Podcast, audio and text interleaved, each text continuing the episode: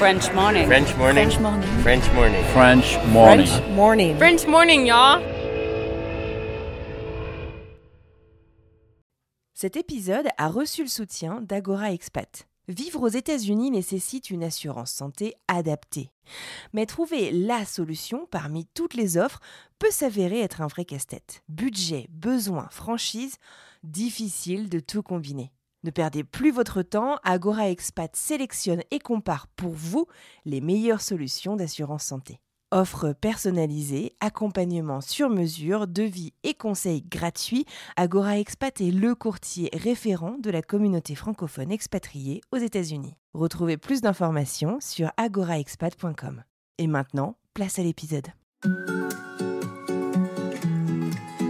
Au nom de la solidarité entre expatriés. Bon, nous travaillons ensemble dans une communauté d'idées. Ah, Ça, c'est une bonne question. Moi, je n'ai qu'une question à vous poser.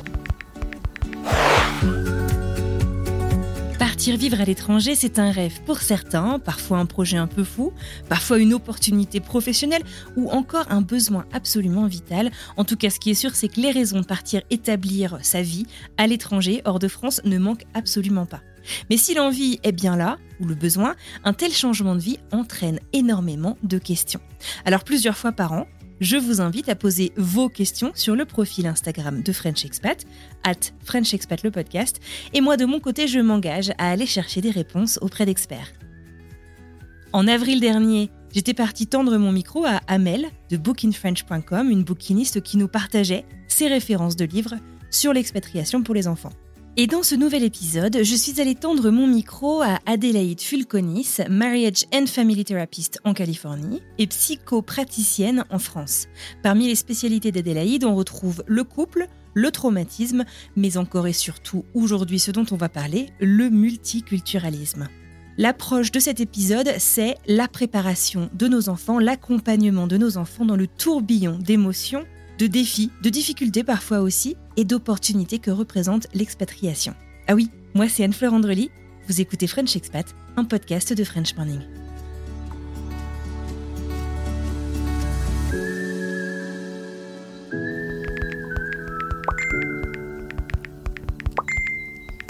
Euh, je vous propose donc qu'on regarde ensemble les questions que j'ai reçues euh, donc euh, des auditeurs et auditrices de, French Expat.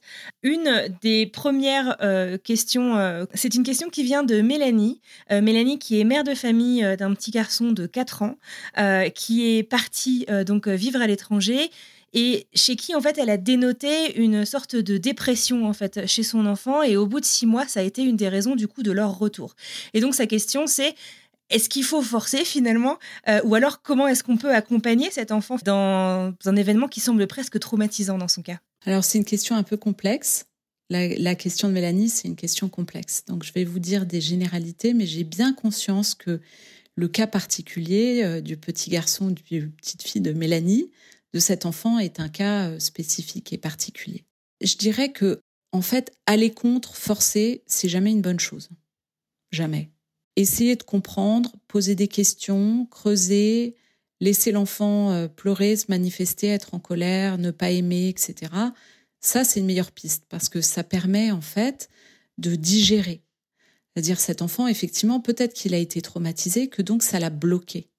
Et quand on donne la parole à l'enfant, du coup, qu'on le laisse, on trouve des moyens pour qu'il puisse, peut-être à travers le jeu, peut-être d'autres façons, essayer d'exprimer ce qui s'est passé, même le dessiner, en parler, répondre à des questions, dire qu'il n'a pas aimé et que c'est pas un problème. En fait, à partir de ce moment-là, peut-être qu'il va pouvoir rapidement le dépasser. Puis les enfants sont beaucoup plus flexibles que nous. Mais oui, ça peut arriver qu'un enfant de 4 ans fasse une sorte de déprime.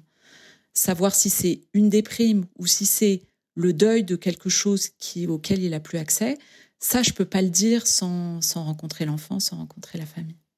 Bien sûr, non, mais c'est, intéressant. Et c'est vrai qu'il y a une vraie question euh, par rapport euh, à tout ça. En fait, c'est qu'en fonction de l'âge de l'enfant, les enfants bah, n'ont pas forcément les mots en fait pour exprimer euh, ce, qui, ce, qui, ce qu'ils ressentent, ce qu'ils vivent, ce qu'ils aiment et ce qu'ils n'aiment pas.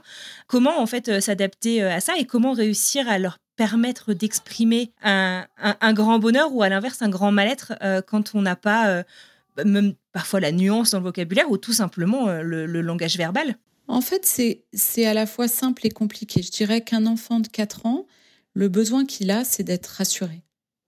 Que ce qu'il ressent, c'est pas un problème en fait. Donc est-ce qu'il est en train, parfois l'enfant, il ne fait qu'exprimer le malaise de son parent ou autre chose. D'accord? Donc ça, c'est difficile à discerner.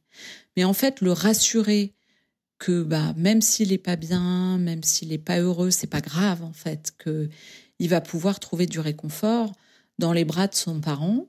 Et puis, euh, c'est OK jusqu'à que peut-être il va pouvoir le libérer rapidement, mais peut-être pas. Peut-être ça va lui prendre très longtemps parce qu'il n'en est pas complètement conscient. Vous avez raison, la verbalisation va être complexe.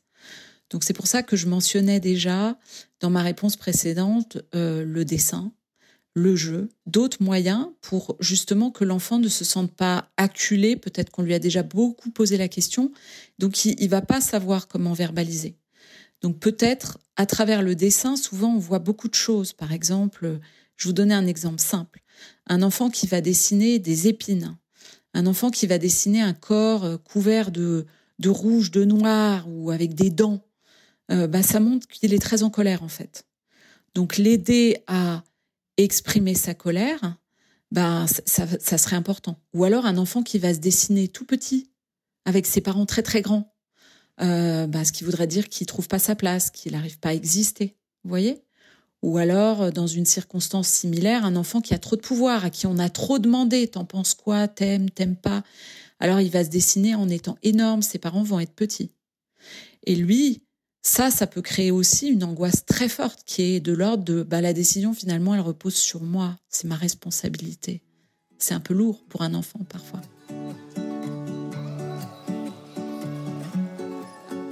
Ça me fait euh, rebondir sur une autre question qu'on a reçue euh, donc euh, d'une auditrice de Celia Casanovas, Casanova, qui elle en fait se sent un petit peu coupable parce que ses enfants, après deux ans toujours sur place, deux ans d'expatriation, réclament toujours finalement de rentrer, de rentrer vivre quoi, pas de rentrer en vacances. comment en fait euh, gérer finalement ce genre euh, de, réaction. Comme vous le dites, il faut accueillir les émotions. Mais il y a un moment, si au bout de deux ans, on n'a pas l'impression que, que, ça change, j'imagine qu'on se pose d'autant plus de questions quoi, sur, sur nos propres choix. Alors déjà, je me pose la question de savoir, vous savez quel âge ont ces enfants? Non, je ne suis pas sûre, malheureusement. D'accord. Alors en fait, là, peut-être, il y a une piste pour dire à l'enfant que qu'est-ce qu'il exprime dans le fait de ne pas vouloir s'insérer? Est-ce qu'il a peur de perdre quelque chose? C'est-à-dire comme si s'il acceptait finalement sa vie euh, d'enfant expatrié, donc d'enfant qui vit à l'étranger, qu'est-ce qu'il a peur de perdre? Et peut-être de lui dire qu'en fait, il peut vivre autre chose tout en gardant ses liens. Peut-être qu'il y a une peur de, de perdre les liens, une peur du rejet. Et la tendance de l'extérieur, c'est quand même de vous demander Ah, mais alors si tu aimes la Californie, ça veut dire que la France ne te manque pas vous voyez, on a tendance à dire ça. On nous dit ça tout le temps en tant qu'expat. Ou la famille, vous allez en France et vous dites, bon alors, la France, c'est quand même beaucoup mieux. Hein. Vous voyez, donc l'enfant se dit, il y a un, euh, comme either or, là, je peux pas avoir les deux. Et expliquer à l'enfant qu'en fait, il peut avoir les deux. C'est-à-dire qu'il pourrait être très épanoui dans son monde américain, et puis, ou dans son monde ailleurs, parce que d'ailleurs, ses enfants sont peut-être pas aux États-Unis, et, et revenir euh, en France et, pendant l'été ou à d'autres moments et profiter de ces liens familiaux qui sont pas cassés. Et comment on peut l'aider à les entretenir, c'est-à-dire pas le forcer euh, à ce que ça lui plaise, etc., mais les faire vivre côte à côte en fait. Et ça, c'est compliqué parce que l'environnement, c'est pas ce que l'environnement nous renvoie. Souvent, l'environnement nous renvoie, bah alors tu préfères tel endroit ou tu préfères tel endroit? Une question euh, qui est euh, revenue sous plein de formes différentes, c'est la hum, préparation euh, du déménagement. Alors j'ai une question de Camille qui nous demande comment préparer un tout petit de 20 mois à un déménagement. C'est très très tôt, mais finalement la question se pose aussi pour des plus grands et même des adolescents qu'on a parfois un peu tendance à oublier finalement dans les discours sur la préparation à l'expatriation. Alors c'est vrai qu'on peut penser qu'en termes d'âge, la préparation va être différente pour un petit qui a 20 mois, de, pour un enfant un peu plus âgé pour un enfant euh, ado. Je dirais qu'avant l'âge de 6-7 ans, l'enfant n'a pas vraiment la notion du temps. Donc parler très tôt à un enfant de 20 mois d'un départ, c'est extrêmement angoissant en fait, Parce que l'enfant, pour lui, ça représente quelle portion par rapport à sa vie. D'accord? Imaginez à 20 mois, si vous le préparez euh, un mois à l'avance, c'est une éternité. Euh, donc c'est plutôt une préparation, je dirais, finalement peut-être assez proche, c'est-à-dire une dizaine de jours, mais à condition que si l'enfant remarque des choses, on va voir que peut-être l'enfant va être un peu perturbé. Donc le plus important pour un enfant petit, ça va être de lui dire bah, papa et maman vont être avec toi. On va vivre une aventure. On va partir ensemble à l'aventure. Et ça suffit, parce qu'en fait, c'est déjà beaucoup de dire ça à un enfant de 20 mois, mais de lui montrer l'enthousiasme, en fait. Peut-être parler de l'excitation, de partir ensemble, de faire une aventure, de. Vous voyez? Parce que l'enfant, il est euh, hypersensible. Il va sentir que les parents sont affairés à d'autres choses. Il va percevoir quelque chose sans pouvoir le nommer. Il va pas avoir les mots.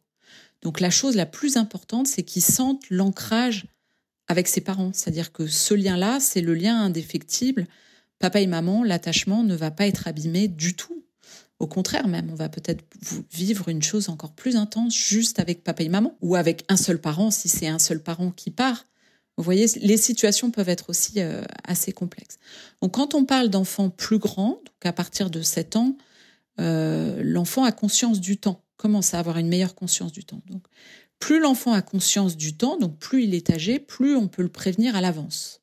Et puis le faire participer, c'est-à-dire comment comment euh, diminuer peut-être les peurs, les inquiétudes, etc. C'est comment on le fait participer. Qu'est-ce qui serait important pour toi? De quoi tu aurais besoin? Qu'est-ce que tu voudrais emmener avec toi? On va faire les cartons ensemble. Vous voyez que que l'enfant participe en fait de l'excitation du départ, de peut-être ce pays. Est-ce qu'on peut lui montrer des photos? Est-ce que euh, on va lui montrer bah, l'endroit, l'école, les endroits d'ancrage, c'est-à-dire comment on lui montre comment ce qu'il va quitter, d'accord, et puis où est-ce qu'il va atterrir pour qu'il puisse déjà fantasmer des attaches? Imaginez que ah bah je vais m'attacher là, puis là ça va être peut-être mes copains, et puis comment je vais être accueilli, vous voyez ces choses-là. Une des questions qui est revenue euh, récemment dans un épisode, en fait, c'était justement ce qu'on va laisser, euh, ce qu'on va laisser derrière nous. Est-ce qu'il faut le faire plus, finalement, un peu comme pour remplir sa boîte à souvenirs euh, intérieure avant de partir? Ou est-ce qu'il faut essayer de commencer à, les aider finalement à se détacher? J'imagine qu'il n'y a pas de recette magique, mais je ne sais pas ce que vous en pensez. Il n'y a pas de recette magique. Et puis, je pense que d'un enfant à l'autre, c'est différent. Même dans une fratrie, je pense que je préférerais utiliser cet exemple-là. Imaginez que dans une fratrie, vous ayez des, des dynamiques variées. Donc, il va y avoir l'enfant qui va être super excité, qui va dire euh, quand est-ce qu'on part, quand est-ce qu'on part. Il aura déjà fait ses valises. Euh, il va à l'école, il aura prévenu tout le monde. Euh, il va être prêt et il va se dire bon, il se posera peut-être même pas la question de savoir qu'est-ce qu'il laisse derrière. Ça viendra peut-être plus tard. Mais il est tellement dans l'avant, l'enthousiasme va l'emballer. Donc cet enfant-là, bah, on va lui dire bah regarde, tu vas arriver à tel endroit, on va t'emmener dans telle école. Peut-être ta maîtresse va s'appeler comme ça si on le sait déjà, créer des choses. Et puis il va y avoir l'enfant euh, qui lui va s'accrocher à ce qu'il connaît, c'est-à-dire euh, ben, mon quotidien, qu'est-ce que je vais perdre, comment ça va être possible. Donc celui-là, il faut le rassurer que les attaches qu'il a créées euh, lui-même ne vont pas ne vont pas bouger, qu'en fait, ben, il va pouvoir avoir peut-être une fête pour dire au revoir à tout le monde, que tous ses amis vont lui témoigner leur leur amitié, que peut-être les grands-parents vont faire quelque chose de spécial. Et, donc il va partir avec une valise pleine de souvenirs et ces souvenirs vont l'aider à se sentir sécure. Parce qu'en fait, toute la question, c'est comment on fait pour que nos enfants se sentent suffisamment en sécurité. Et c'est toujours, on parle de sécurité affective, en fait. C'est toujours de la sécurité affective dont on parle.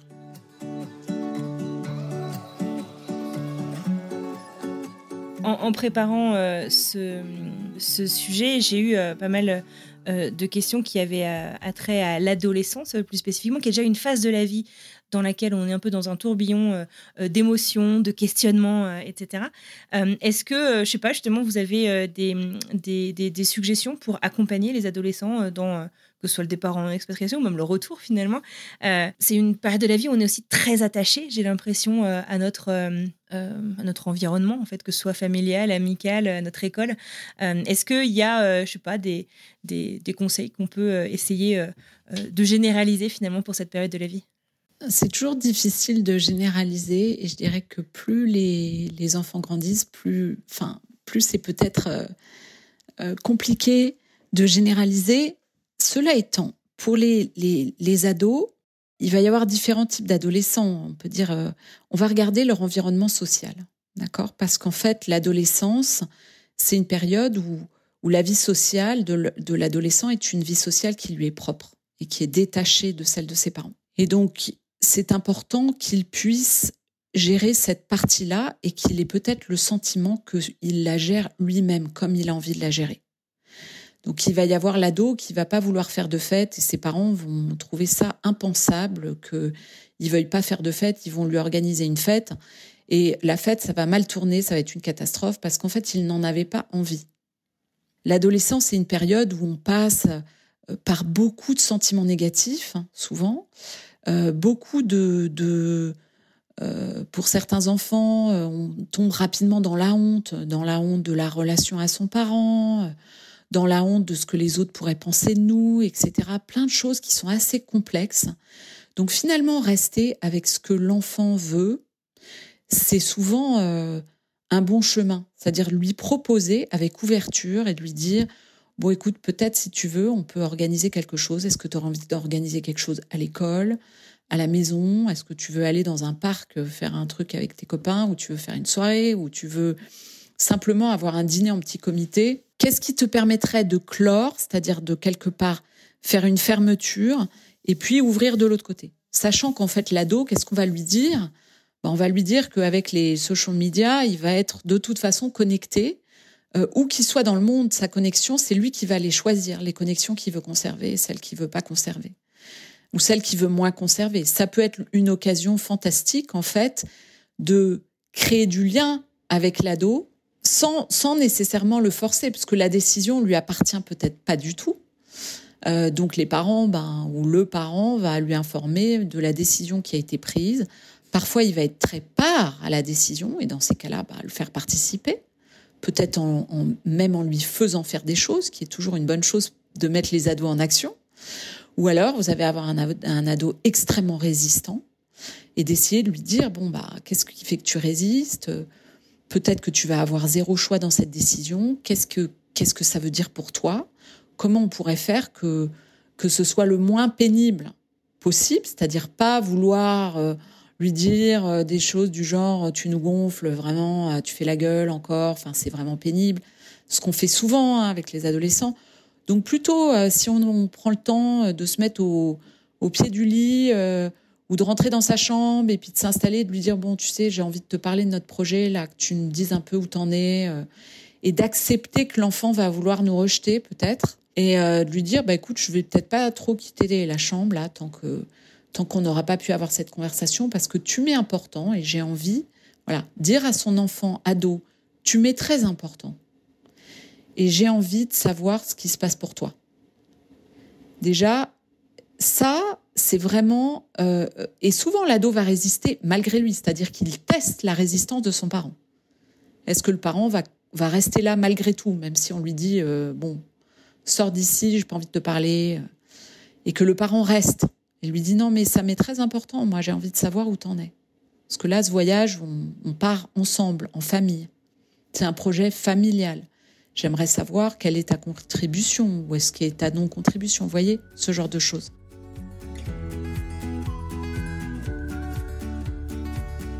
D'un point de vue pratico-pratique, euh, euh, une question qui est revenue euh, aussi à plusieurs reprises, qui vient de Potière en rêve, qui demande on pourra forcément pas amener toute la maison en expatriation. Que prioriser finalement pour les enfants On va pas amener tous les meubles, on va pas amener toutes les décorations, on va pas amener forcément tous les doudous. Qu'est-ce qui, est important? Puis j'imagine qu'en fonction de l'âge, la réponse est aussi un peu différente. C'est une très bonne question. Alors là, je dirais que bah, c'est penser à penser comme une occasion de dialogue. Alors, c'est sûr, quand on a un bébé, ben, le dialogue va être réduit, mais peut-être le bébé, on voit déjà quels sont ses jouets préférés. Donc, on va mettre dans la valise euh, peut-être le, doudou préféré. Puis, souvent, en plus, quand on part en expatriation, on a ce qui va partir en aérien. Donc, on a des valises dans lesquelles on peut pas mettre grand-chose. Et puis ensuite, on a peut-être euh, le vrai déménagement qui va arriver, euh, bon, parfois rapidement, mais parfois ça peut mettre deux mois, ça peut mettre trois mois avec le Covid, ça peut mettre cinq mois, quatre mois, bon, bref. Donc, voir qu'est-ce qui serait les éléments, on, parle toujours d'ancrage là. en fait. On parle toujours d'ancrage. C'est-à-dire quels sont peut-être quelques objets, quelques éléments, quelques euh, qui vont être différents pour chaque enfant. Un attachement à quelque chose euh, qu'on va emmener avec nous, comme quelque chose qui nous qui nous sécurise en fait, qui nous dit bon bah voilà, je, ça fait partie de moi, ça fait partie de mon identité. Ça peut être très variable, hein, ça peut être un objet, un vêtement, un jouet, un doudou. Mais mais il y a des enfants qui n'aiment pas les doudous. Euh, il y a des enfants qui euh, qui vont s'attacher, euh, oui, à un jouet, un livre. Euh, parfois c'est un vêtement, parfois c'est un objet que la grand-mère leur a donné. ou une autre personne qu'ils ont bien aimé, ça peut être un bijou, ça peut être, c'est pas nécessairement des grosses choses. Et donc discriminer avec l'enfant, c'est un travail intéressant, surtout dans une période où Beaucoup de personnes pensent à être minimalistes, hein, donc euh, c'est un travail très intéressant d'amener l'enfant à choisir et à discriminer. Alors parfois on n'a pas le temps. quand on n'a pas le temps, parce qu'on est trop pressé, qu'on a trop de choses à faire, parce qu'on est aussi débordé pendant ces périodes-là, bah, peut-être euh, dire à l'enfant, bah, j'ai pensé à ça, ça et ça. Euh, Est-ce que ça te va? Est-ce que c'est déjà bien? Et l'enfant va dire, ah mais moi j'en voudrais encore trois, quatre, cinq de plus. Bah, on peut peut-être lui dire, bon bah écoute, t'as droit à deux de plus. Et puis le reste, ça va pas être possible. Ça va rester chez grand-mère ou alors on va en faire profiter d'autres enfants. Comment on peut euh, inviter l'enfant à ne pas la cassure qui serait de ne pas avoir, de ne pas du tout savoir où va ce qui reste. Ça, c'est quelque chose qui peut être traumatisant. Donc en fait, en parlant à l'enfant ou en imaginant avec l'enfant, bah peut-être on va aller le donner à une association, donc on va en faire profiter d'autres enfants, ou alors on va le laisser chez grand-mère, et puis quand tu reviens, tu vas les retrouver. Vous voyez que qu'il y ait quelque chose sur lequel l'enfant va pouvoir se fixer et qui n'est pas un imaginaire dans le vide. En fait, je pense que je le dis pour ça, mais je pourrais le dire pour d'autres choses. L'imaginaire dans le vide, c'est une nourriture pour euh, des troubles dans la santé mentale de l'enfant ou de l'adulte d'ailleurs, mais euh, le vide.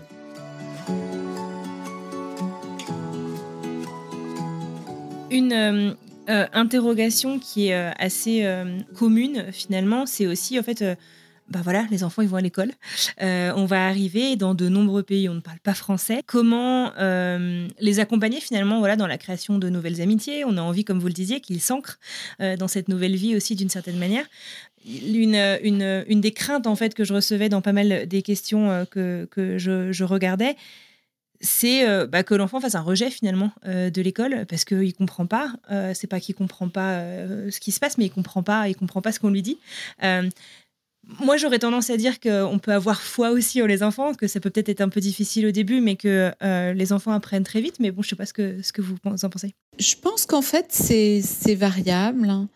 je pense que c'est important d'avoir confiance dans son enfant, qu'effectivement, les enfants ont des capacités d'adaptation extraordinaires j'ai un peu envie de partager euh, euh, la colère de ma fille quand je l'ai mise euh, à l'école alors qu'elle avait trois ans et qu'elle est allée en immersion totale à l'école américaine et qu'elle est sortie en me disant je suis très fâchée, tu m'as mis dans une école où personne me comprend et moi je comprends personne, c'est pas juste. J'étais très fâchée. Et en fait, je pense que l'expression de la colère était une bonne chose c'était une très bonne chose. C'est-à-dire que ben voilà, tu m'as mis dans un environnement, euh, moi je voulais pas. Ça lui a permis en fait de le dépasser. Donc quand on on parle effectivement toujours de elle est où la peur? Je dirais que, que le, le vocable c'est elle est où la peur? Est-ce qu'elle est chez le parent? Est-ce qu'elle est chez l'enfant? Souvent les enfants ont moins peur que nous. Hein. Donc est-ce qu'on leur transmet une peur? Est-ce que euh, on a confiance dans le fait que bah ils vont s'adapter, que oui au début ils comprennent rien. Est-ce qu'on peut en rigoler? Est-ce qu'on peut utiliser l'humour? En disant non mais alors il m'est arrivé un truc aujourd'hui, parce que c'est beaucoup de choses qu'on peut rapporter en famille de toutes ces expériences qu'on a à l'extérieur? Euh, donc on part, l'enfant part à l'école et puis on se dit bah quelles aventures il va nous arriver aujourd'hui dans ce milieu où on comprend pas grand chose à ce qui nous arrive? Vous voyez? Puis peut-être euh, bon rassurer l'enfant que bah il a réussi à traverser sa journée. C'était pas voilà, c'était rigolo, c'était pas rigolo, peut-être que c'était, ça a fait peur, mais, mais mettre des mots sur euh, qu'est-ce qui a pu se passer en fait, quelles émotions on a ressenties. Euh? Et du coup, montrer que les parents aussi en fait passent par euh, parfois par ça, même si certains maîtrisent peut-être mieux la langue que d'autres, mais montrer qu'on est presque sur un pied un peu d'égalité, que nous aussi en fait on, on, passe par des moments un peu compliqués, un peu bizarres, un peu rigolos. Ouais, c'est ça. Comment on fait face à cette nouveauté? C'est une nouveauté de A à Z, hein. c'est-à-dire prendre conscience de la complexité de l'adaptation. Parce qu'en fait, à la fois, on, va y arriver. On est des êtres qui savent s'adapter. Euh, ben, le Covid nous l'a montré, c'était difficile et c'était difficile pour beaucoup. Il y en a pour qui c'est toujours difficile. Mais finalement, euh, le monde aujourd'hui ne ressemble pas au monde qui était il y a 3-4 ans. Ça a beaucoup changé. Donc dire à l'enfant que il y a une, on a confiance dans sa capacité d'adaptation, mais que oui, ça va pas être facile et que ça va être des obstacles et des challenges et qu'on on va pouvoir en parler, que peut-être pour euh, pour papa, pour maman, pour, euh, pour d'autres personnes, c'est tout aussi difficile et chacun raconte quels sont ses challenges les plus importants et chacun, on a des challenges qui sont très différents.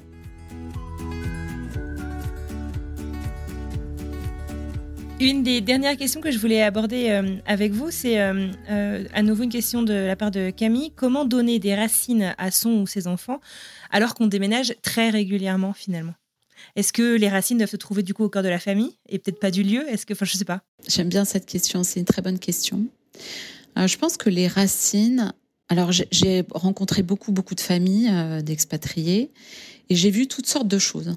Certains qui effectivement euh, ont un peu perdu pied par rapport à leurs racines, ou alors ils sont partis, les relations familiales étaient compliquées, ils ont eu du mal à maintenir leurs relations avec leur pays d'origine, avec leur famille d'origine.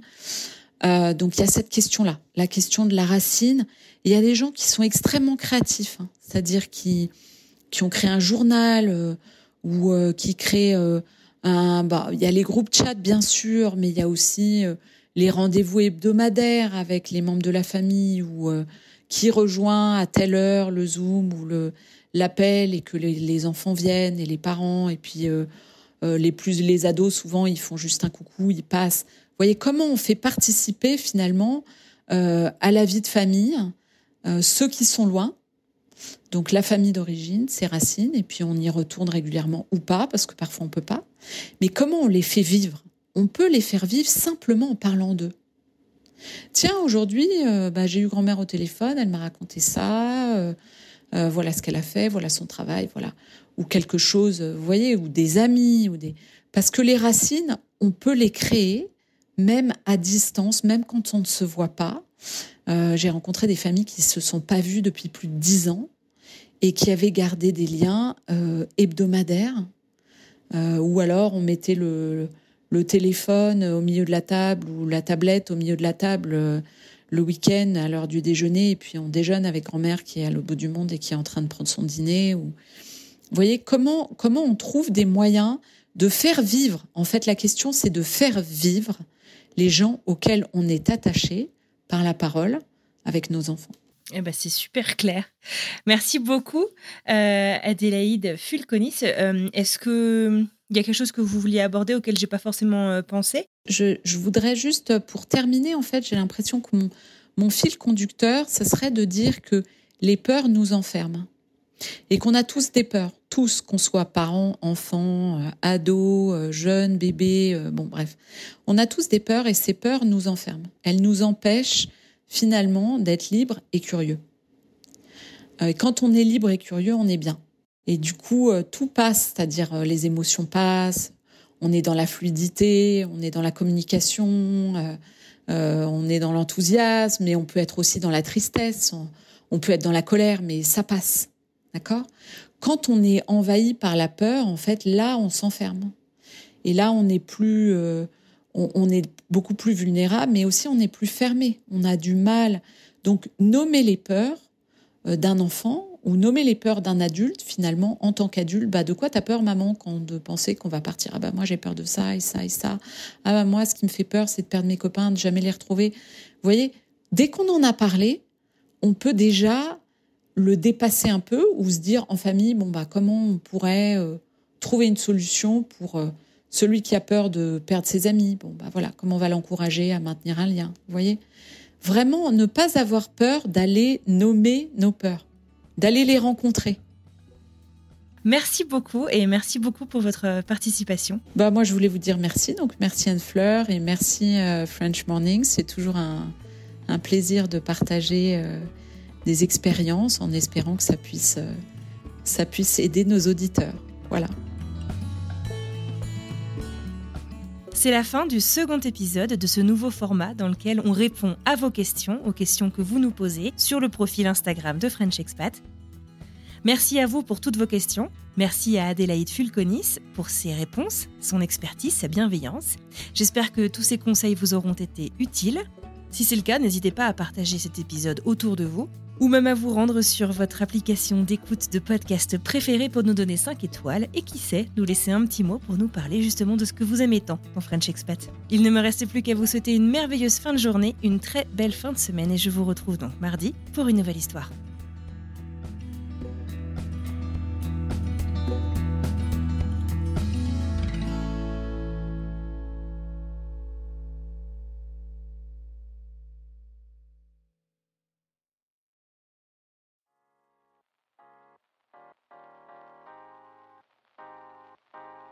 Vous venez d'écouter un podcast réalisé par moi-même, Anne-Fleur Andrely, mixé et habillé par Alice Krief et produit par French Morning.